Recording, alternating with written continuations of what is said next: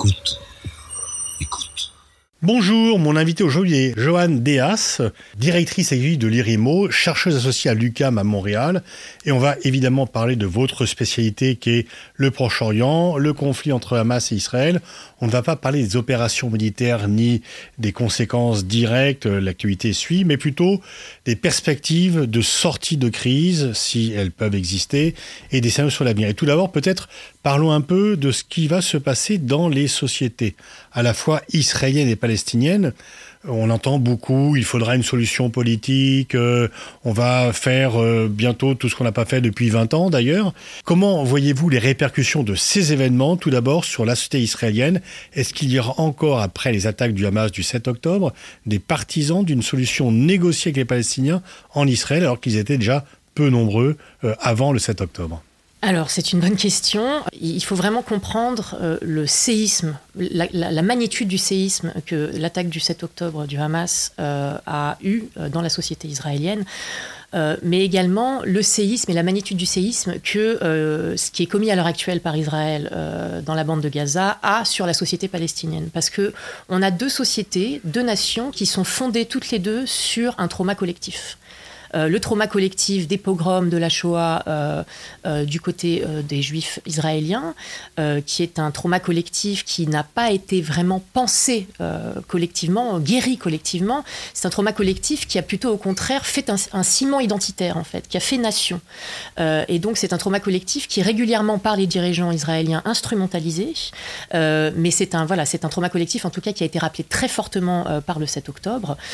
et du côté palestinien, les mouvements de population qu'on voit dans la bande de Gaza qui sont d'une amplitude euh, absolument inégalée et euh, les propos qui sont tenus par un certain nombre de dirigeants israéliens euh, qui parlent de transfert forcé de population, par exemple, dans le désert du Sinaï égyptien, ça rappelle un autre trauma qui est un trauma palestinien, c'est celui de la Nakba. La Nakba, c'est la catastrophe qui a vu euh, fuir ou être expulsé euh, d'Israël, enfin de maintenant ce qu'on appelle Israël, 750 euh, 000 Palestiniens en 1948. Et donc vous avez deux traumas qui se font face comme un miroir et qui rendent effectivement la division entre les deux sociétés et les deux nations encore plus grande. Et du côté israélien, c'est d'autant plus une surprise que ce qui régnait euh, jusqu'à présent, c'était la doctrine Netanyahou. Alors qu'est-ce que c'est que la doctrine Netanyahou? Euh, C'est une doctrine comme quoi le problème palestinien est réglé n'existe plus en fait. Il a été complètement mis en périphérie euh, des débats politiques israéliens, alors qu'avant, le problème palestinien, enfin la question palestinienne, était une question clivante qui dirigeait un peu les clivages politiques du paysage politique israélien. Ce n'est plus le cas depuis plusieurs années. Elle a été effectivement mise en périphérie euh, parce que Netanyahou a réussi à, faire croire en fait à la société israélienne et à la, classe politique israélienne que le problème palestinien était réglé, il était sous contrôle. Euh, parce qu'il y avait une stratégie effectivement euh, de ce qu'on appelle tondre le gazon à Gaza, de, donc de maintenir un niveau de menace stratégique de la part du Hamas à un niveau acceptable et à contrôler du côté cisjordanien, grâce notamment avec la coopération de l'autorité palestinienne, à contrôler la situation pour garder le conflit à un niveau de très basse intensité. et ça, ça vient de voler en éclats avec le 7 octobre. Donc maintenant, il faut se reposer la question de, euh, déjà, un, quel est le paradigme qui va remplacer celui-là. Et deux, est-ce qu'il y a une capacité de la part euh, de la société et de la, classe politique israélienne de penser un autre paradigme qui ne soit pas un paradigme militaire? Surtout comme les attentats ont aussi attaqué euh, des gens de façon indifférente, aussi bien des gens qui étaient engagés pour des contacts avec les Palestiniens, beaucoup d'Israéliens peuvent se dire, bah comme euh, on n'a pas de partenaire, à quoi ça sert de discuter? Donc, est-ce que le trauma passé, il y aura de nouveau des partisans d'une coopération politique euh, avec une direction palestinienne renouvelée, ou est-ce qu'il faudra attendre longtemps et que dans le moyen court terme, ce sera plutôt les partisans d'une solution de force, en disant Netanyahu a échoué parce qu'il n'a pas été assez fort, finalement, euh, qui seront au pouvoir? Il y a un article très intéressant qui est paru dans euh, Plus 972 Magazine, qui est un magazine israélien qui analyse la, société israélienne et, qui parlait justement des conséquences politiques en fait euh, potentielles après, euh, après ce, tremblement de terre du 7 octobre. Et dans cet article, en fait, l'auteur distingue trois potentiels camps qui pourraient se former d'un point de vue politique dans, la, politique israélienne. Un premier camp qu'on voit beaucoup à l'heure actuelle parce qu'il fait partie de la coalition au pouvoir, c'est le camp de l'extrême droite avec Itamar Ben-Gvir et, et Smotrich, notamment, qui seraient les têtes de gondole de ce camp de l'extrême droite, qui, lui, est, donc plus qu'au-delà d'une solution euh, sécuritaire, prônera une solution pratiquement finale, en fait, euh, ce que Smotrich appelle son decisive plan, son plan décisif, pour la question palestinienne, à savoir que ce qui vient en train de se passer pour eux n'est pas suffisant. Euh, il faut plus. Il faut un transfert forcé, il faut permettre de récupérer des territoires, donc une annexion d'une partie ou de toute la bande de Gaza. Euh, et euh, il faut réussir à consolider l'entreprise de colonisation pour obtenir le plus de territoires possible, euh, quitte à effectivement commettre de très graves crimes de guerre, voire des crimes contre l'humanité, contre la population palestinienne. Donc c'est un camp qui, à l'heure actuelle, évidemment, elle va en poupe, puisqu'il surfe sur, évidemment, la vague de, de, traumatisme qui est à, l'heure actuelle très prépondérante dans la société israélienne. Deuxième camp, c'est un camp plutôt centriste euh, qui serait probablement euh, un camp autour de... Euh, politiciens voilà plutôt plutôt centristes Gantz par exemple qui prônerait plutôt je pense une espèce de de continuum de statu quo en renforçant euh, davantage la sécurité, en mettant davantage de murs, de blindages, de soldats pour pouvoir euh, consolider la situation sécuritaire, pas seulement à Gaza, mais également euh, en Cisjordanie, quitte à potentiellement envisager un deuxième désengagement unilatéral d'une partie de la Cisjordanie pour pouvoir rationaliser la protection des colons, à savoir vraiment euh, annexer les zones où les colons sont les plus, euh, sont, sont, les plus importants, euh, près de, des zones de la ligne verte, donc qui sont les lignes de l'armistice de 1949, et se désengager et désengager les, colons qui sont dans, dans, un endroit où finalement, sécuritairement, c'est très compliqué pour Israël d'assurer leur sécurité. donc ça, ça serait le deuxième camp. Et le troisième camp, ça serait donc le camp qu'on pourrait appeler le camp de la paix, qui serait un camp qui voudrait effectivement renouveler et raviver des euh, des négociations de paix avec la Palestine, en considérant que la seule solution pour que ce désastre n'arrive plus, c'est euh, donner des droits égaux aux Palestiniens et des conditions de vie décentes aux Palestiniens et un État aux Palestiniens. Quels sont les leaders de ce camp? Quelles sont les figures qui incarnent ce camp? Quels sont leurs poids politiques?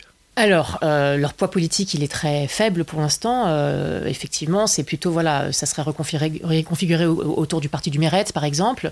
Mais effectivement, leur poids politique, il est extrêmement minoritaire à l'heure actuelle en Israël, d'autant plus qu'il va falloir qu'ils arrivent à, effectivement à avoir un discours de pacification pour montrer que la pacification est le seul moyen pour arrêter euh, une idée telle que celle véhiculée par le Hamas.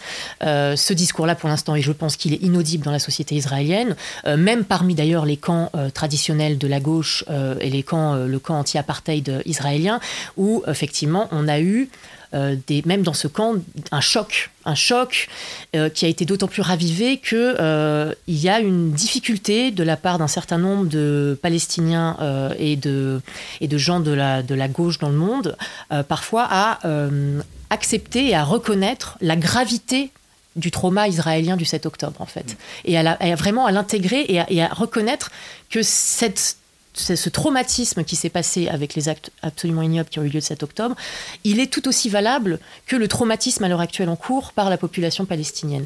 Et je pense que ça, ça a énormément clivé euh, au sein même des milieux de gauche, euh, parce que euh, ça a poussé un certain nombre de, de, personnes de la gauche israélienne à demander un peu des comptes en disant, excusez-nous, mais vous avez, on a besoin que vous reconnaissiez notre trauma. Il y a une vraie difficulté à l'heure actuelle de la part des deux sociétés de reconnaître la légitimité du trauma de l'autre. Euh, et, de, et, de, et, de, et, de, voir que ce trauma-là, voilà, il n'est pas forcément euh, plus ou moins important que, que, le, que, son propre trauma. Et ça, je pense qu'effectivement, euh, tant qu'on n'aura pas de vrais instruments de, de, mise en place de justice transitionnelle, de, vraiment de vrais mécanismes de réconciliation pour adresser, alors c'est un anglicisme, désolé, les, les les, mécanismes sous-jacents en fait de, ces tensions euh, psychologiques et de ces tensions structurelles, euh, on n'arrivera pas à faire grand-chose. Alors du côté palestinien, euh, on peut quand même penser que les, bombardements, la vision environnante et surtout aussi le déchaînement de la violence en Cisjordanie qui s'accompagne. On voit des scènes où des hommes sont dénudés, prisonniers, etc. La solution d'une négociation avec Israël développée par Mahmoud Abbas ne semble pas quand même euh, la plus dominante. Alors, euh, Mahmoud Abbas, il appartient dans la tête de, la majorité hein, des Palestiniens, il appartient au passé et il appartient au camp euh, israélien. C'est-à-dire qu'il il maintient une coopération sécuritaire. Même Exactement. Voilà, il y a une coopération sécuritaire qui est maintenue avec Israël et Mahmoud Abbas fait partie de, donc, du Fatah et de l'autorité palestinienne qui a été créée en 1993-94 par les accords d'Oslo pour administrer progressivement les territoires de Cisjordanie avec un certain nombre de zones différentes. Et donc en fait, cette administration a permis à Israël de se décharger de ses responsabilités de puissance occupante aux yeux du droit international.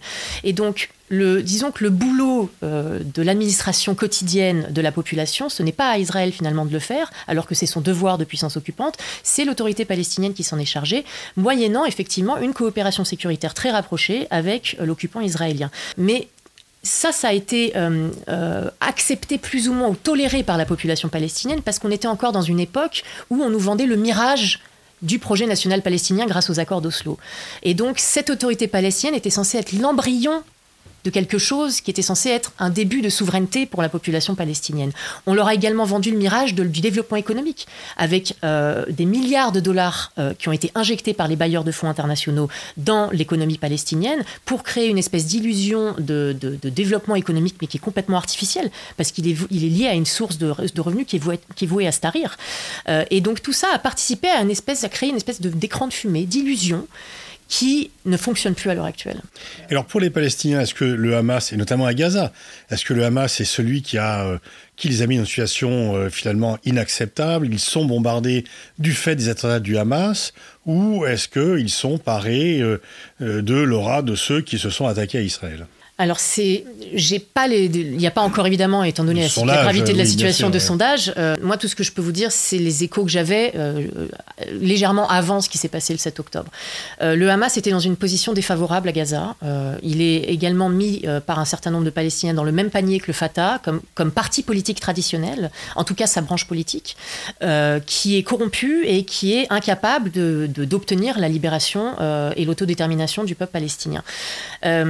par contre, ce qu'on a vu également dans la population palestinienne, c'est une résurgence, notamment en Cisjordanie, de la lutte armée et de l'utilisation de la lutte armée comme moyen légitime d'action pour résister face à l'occupation israélienne. Cette lutte armée, elle ne s'est pas produite dans le cadre, elle n'a pas été encadrée par les partis politiques traditionnels. Elle a été faite par des groupes de jeunes euh, qui se sont auto-organisés euh, et qui l'ont fait dans un vide politique total.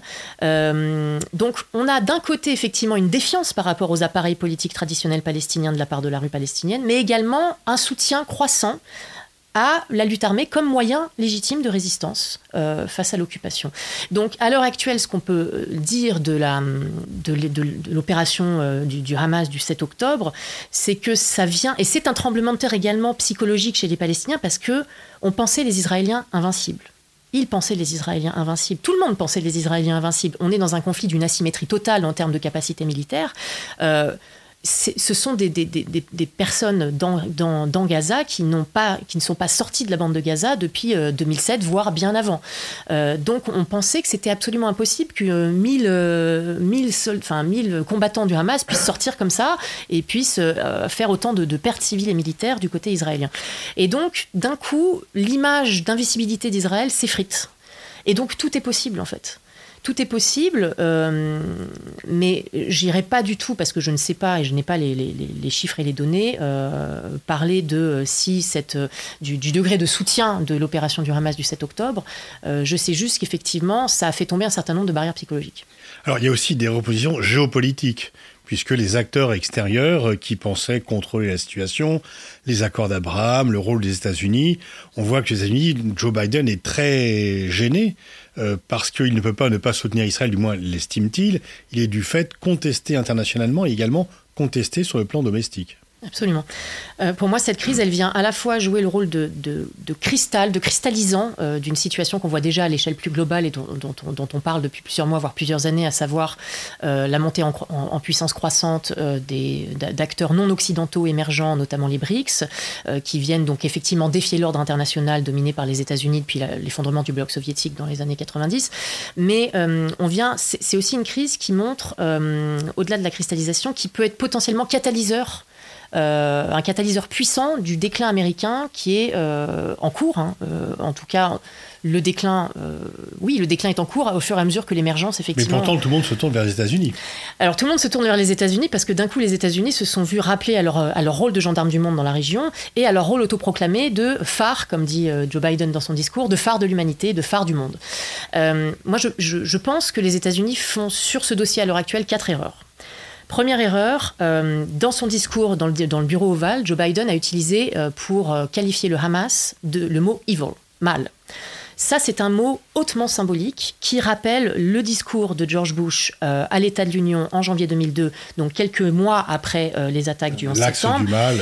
L'axe du mal, exactement. Ce discours lance la guerre contre la terreur. La guerre contre la terreur, euh, il y a un certain nombre d'études qui prouvent qu'elle a fait environ 1,3 million de morts et qu'elle a coûté 6 400 milliards de dollars aux contribuables américains. Pourquoi? Pour rien pour plus de terrorisme, pour plus d'instabilité, pour des territoires qui ne sont pas du tout sécurisés, et pour donc créer l'inverse de, de, la stratégie qui était une stratégie euh, initialement. Et là, les Américains ne s'engagent pas directement, par contre contrairement euh, à ce qu'ils ont fait après le discours sur l'axe du mal.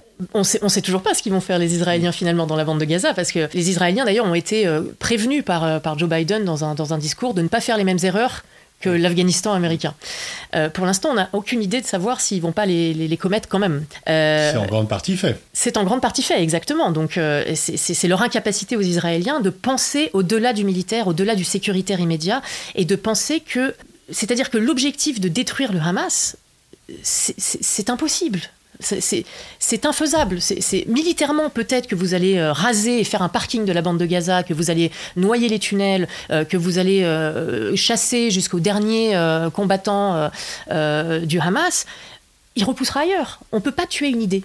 On peut pas tuer une idée. Tant qu'il restera des Palestiniens. Tant qu'il restera des Palestiniens, exactement. On peut pas tuer une idée et tant qu'ils ne comprendront pas que la seule façon de tuer le Hamas, ça sera de donner des droits égaux aux Palestiniens, ça sera d'arrêter le processus de colonisation, ça sera d'arrêter le processus d'occupation, ça sera de mettre fin à l'apartheid, et ça sera euh, de lever le blocus de Gaza pour donner des conditions de vie dignes à la population palestinienne, euh, le Hamas survivra et le Hamas se renforcera. Autre erreur américaine, les États-Unis sont. Il y a une exaspération de la part, notamment des pays du Sud global, sur le rôle autoproclamé que les États-Unis euh, se, donnent de phare de l'humanité, de leader moral du monde. Et on a un, renforcement à l'heure actuelle du côté euh, américain du deux poids deux mesures. Bah, notamment la différence entre l'attitude par rapport à la guerre en Ukraine, qui était la priorité diplomatique américaine vis-à-vis des pays du Sud. C'est ça, exactement. Il faut soutenir l'Ukraine, elle est bombardée, etc. L'Ukraine joue un miroir grossissant du double standard américain. Parce qu'effectivement, on a un certain nombre de similarités euh, relativement embarrassantes pour les États-Unis entre les actes commis, les actes de guerre commis par la Russie en Ukraine et les actes commis par Israël à l'heure actuelle dans la bande de Gaza. Effectivement, on a un double discours qui est d'autant plus choquant que euh, il, est fait en, il est fait en simultané pratiquement en fait par Washington. Euh, donc on a l'Ukraine qui joue ce rôle de miroir grossissant et on a les États-Unis qui, persistent à faire appel à des questions morales et d'idéologie alors que l'idéologie ça fait un moment qu'elle ne, fonde plus euh, l'ordre mondial et qu'elle ne fonde plus et qu'elle n'organise plus la configuration des alliances et des rapports de puissance dans le monde. Euh, on est sur une, logique de post-guerre froide. Euh, l'idéologie n'est plus un euh, facteur d'alliance. Maintenant, les alliances sont des alliances plutôt volatiles, euh, qui sont faites au gré des intérêts. C'est vraiment de la réelle politique. On a du multi-alignement, c'est-à-dire que si vous, vous, êtes allié avec un camp, vous pouvez être aussi allié avec l'autre. C'est pas l'un ou l'autre. Et les États-Unis persistent à utiliser cette grille de lecture idéologique du monde, qui, je pense, pour moi, est obsolète et dépassée, et prouve l'incapacité américaine à comprendre le monde qui est à l'heure actuelle. Donc ça, c'est une deuxième erreur pour moi. Et la troisième, euh, c'est euh, le, fait que les États-Unis persistent à jouer leur rôle euh, de, de, défenseur de l'unilatéralisme en bloquant en vétoisant une résolution au Conseil de sécurité portée par le Brésil qui appelle à un cessez-le-feu et en votant contre, euh, avec très très peu d'autres États, euh, sur une résolution de l'Assemblée générale portée par la Jordanie qui appelle également à un cessez-le-feu et à l'arrêt des combats, les États-Unis sont encore une fois perçus et donnent la sensation que ce sont des spoilers du multilatéralisme. C'est-à-dire qu'ils sont prêts à mettre à mal et à paralyser les institutions de gouvernance multilatérale lorsque ces institutions veulent rappeler à ses responsabilités leurs alliés par rapport au droit international humanitaire. Et ça, encore une fois, ça participe et ça catalyse et Tout ça en reprochant à la Chine et la Russie d'en faire de même. exactement. Donc exactement. de nouveau, le, Le deux- deux poids, deux mesures. le deux poids deux mesures, absolument. Euh, donc tout ça. quatrième erreur alors Alors en fait, je les, je, je les ai, je Ouais. les ai euh, mixés, c'est-à-dire l'erreur de- de- d'utiliser la grille idéologique et l'erreur effectivement du deux poids du mesure. Donc Mm. c'est deux erreurs en une. Mm. Euh, et donc voilà, donc ça fait déjà quatre erreurs qui sont du pain béni du pain béni pour la Russie et la Chine, qui capitalisent tranquillement à l'heure actuelle sur les erreurs américaines dans la région. Euh, et en fait, euh, on, a, on, on a à l'heure actuelle euh, une, une vraie incertitude sur ce qui va advenir de l'ordre mondial par rapport à- aux différents Mais Est-ce scénarios que de la Chine, qui n'était pas très présente sur ce secteur Oui. proche-oriental, euh, sauf économiquement bien sûr, Absolument. qui a montré le bout de l'oreille en parrainant une réconciliation entre l'Iran et l'Arabie saoudite, est-ce qu'elle va aller plus loin par rapport à ce conflit? C'est la vraie question. Euh, je pense que la Chine est dans une, effectivement dans une stratégie euh, progressive d'implantation et de pénétration de, de- de la, de la région Moyen-Orient. On l'a vu avec l'extension du groupe BRICS, dont six des nouveaux membres, euh, quatre des nouveaux six membres Viennent de la partie région, de la région. Égypte, Iran, Émirats Arabes Unis et et- Arabie Saoudite. Exactement. On a également donc la- la- les nouvelles routes de la soie hein, qui sont là depuis longtemps et qui effectivement ont développé des liens économiques très forts avec les pays de la région. Et on a, comme vous l'avez cité, euh, une tentative de médiation extrêmement euh, euh, qui a été un grand succès hein, pour la Chine entre la- l'Arabie Saoudite et l'Iran. Donc la Chine a prouvé qu'elle ne faisait pas que parler, mais elle était en capacité également d'agir dans le domaine politique et diplomatique, ce qui est assez une nouveauté.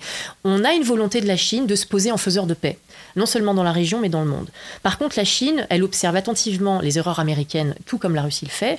Euh, le, le conflit israélo-palestinien, la question de Palestine, c'est une question extrêmement importante pour le Sud global. C'est une question symbolique hautement symbolique pour le Sud global parce que c'est avec Au-delà du monde arabe et au-delà du monde c'est musulman. ça, parce qu'avec le Sahara occidental, qui est encore un petit peu différent, c'est le dernier cas de décolonisation non achevée du monde.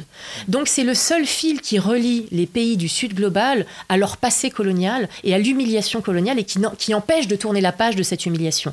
Donc tant que la Palestine ne sera pas décolonisée, on aura ce symbole euh, qui, qui rassemble les pays du Sud global derrière la Palestine. Et c'est pour ça que c'est un catalyseur du déclin américain et c'est pour ça que c'est également un catalyseur euh, de l'ascension de la Russie et de la Chine qui ont un capital sympathie au niveau du Sud global et dont la position pro-palestinienne euh, tombe dans une oreille relativement, enfin voilà, est, est bien perçue par, la- par le, par le Sud Et global. puis comme l'Égypte et la Jordanie qui, depuis longtemps, signé la paix avec Israël, euh, sont quand même aussi dans très grandes difficultés En très grande difficulté, vous voulez dire politique par ou rapport à leur propre population. Ah, absolument. Ce, ce qu'on peut voir, c'est euh, même avant le 7 octobre, on a une, vraiment un, chi- un- un schisme total entre les sociétés et les États. Euh, les États étaient dans, un- dans une stratégie de normalisation hein, euh, avec, euh, avec Israël. On avait l'Arabie Saoudite qui était sur le point de signer un accord de normalisation avec, Israël, qui, ce qui aurait été absolument historique. Et on a les opinions, les opinions arabes qui sont extrêmement pro-palestiniennes parce que, comme j'expliquais, la Palestine est un symbole, c'est un, cœur battant de l'identité du monde arabo-musulman. Et, donc, effectivement, on, a, cette dichotomie entre, entre opinion et, et, qui, et qui là place les États, euh, notamment l'Arabie Saoudite, dans une position extrêmement inconfortable. L'Arabie Saoudite, à l'heure actuelle, ne peut pas signer cet accord de normalisation. C'est d'ailleurs euh, Mohamed, Ben Salman qui disait lui-même euh, Mon peuple va me tuer. donc, euh, donc oui, et puis l'É- l'Égypte est dans une position en plus, elle, d'autant plus complexe que elle- elle a une, une pression qui est exercée de la part notamment des États-Unis euh, et d'autres puissances pour accueillir sur son sol euh, les 2 millions de les 2 Gazaouis. millions de, de, de Gazaouis euh, au nom d'un- du- d'une opération pseudo-humanitaire, euh, qui serait une opération clairement de nettoyage ethnique, euh, et qui donc évidemment est complètement refusée par l'Égypte. Mais cette position met l'Égypte dans une position effectivement de, tension, de grande tension, hein, euh, parce que l'Égypte n'a déjà, un, absolument pas envie de voir se produire une, deuxi- une deuxième Nakba euh, sur son sol, et deux, n'a pas du tout envie d'avoir dans le Nord Sinaï une nouvelle base arrière euh, de, de combattants du Hamas et du djihad islamique. Que vont devenir les 2 millions et demi de Gazaouis, les 2 millions 200 000 Gazaouis, ceux qui, euh, ouais, qui vont survivre? Parce que on voit pas ce qu'ils vont faire à Gaza qui sera entièrement détruite, l'Égypte ne va pas les accueillir. Que vont, que vont devenir toutes ces personnes? Je sais pas. Je sais pas parce que euh, c'est dramatique en fait. Pas resté grand-chose quand même. le niveau de destruction euh, qu'on 45% des habitations de la bande de Gaza sont totalement ou partiellement détruites par les bombardements israéliens. La moitié de la bande de Gaza est détruite. Euh, vous n'avez absolument aucune zone sûre euh, et vous avez, dépendamment des scénarios qui vont être mis en place, on parle notamment de potentielle annexion de la partie nord de la bande de Gaza, euh, on a en tout cas une volonté claire d'Israël de scinder en, ce moment le nord du sud. donc on se retrouve avec une population, pratiquement l'intégralité de la population de Gaza qui est dans la moitié de 365 mètres carrés. Soit, kilomètres, pardon, 365 mètres, c'est pas beaucoup. donc c'est extrêmement compliqué de savoir ce qui va se passer, mais l'ampleur, quand vous lisez les rapports de situation humanitaire de l'ONU, de MSF, de MDM, des organisations humanitaires, l'ampleur du désastre qui est en cours à l'heure actuelle euh, à Gaza euh, va avoir un impact de très long terme euh, qui va aller au-delà évidemment de la reconstruction, mais qui va avoir un impact psychologique extrêmement grave. on était déjà face à une population qui était polytraumatisée, hein, avec des, conditions de vie qui étaient extrêmement graves. On se retrouve face à une population qui est, dans un état de, traumatisme et dans un état de, de, blessure qui est, qui est inimaginable en fait, inimaginable. Et, euh, et, donc c'est extrêmement difficile de savoir ce qui va se passer. Peut-être qu'on aura des programmes d'accueil de réfugiés, mais encore une fois, ça vient euh, mettre le doigt sur la tension dont je parlais au tout début, c'est-à-dire tout départ de la bande de Gaza, même si c'est sous couvert humanitaire, même si c'est pour partir, tout départ sera probablement définitif. Et tout départ fait, en tout cas moi je, vois les personnes que je peux connaître de Gaza, quand elles doivent partir de la bande de Gaza, elles se disent toujours, je, crée en fait euh, un exode et je, je, desserre en fait ma cause en créant un exode et je pars et je ne reviendrai probablement pas et ça fait écho à la Nakba, ça fait écho à l'exil, ça fait écho à plein de choses. Euh, donc voilà, il va falloir prendre ça en compte quand on va avoir des, des, plans pour rapport à la population. Eh bien, des perspectives très peu réjouissantes, mais je crains malheureusement lucide. Merci beaucoup Joanne pour ces éclaircissements. Merci.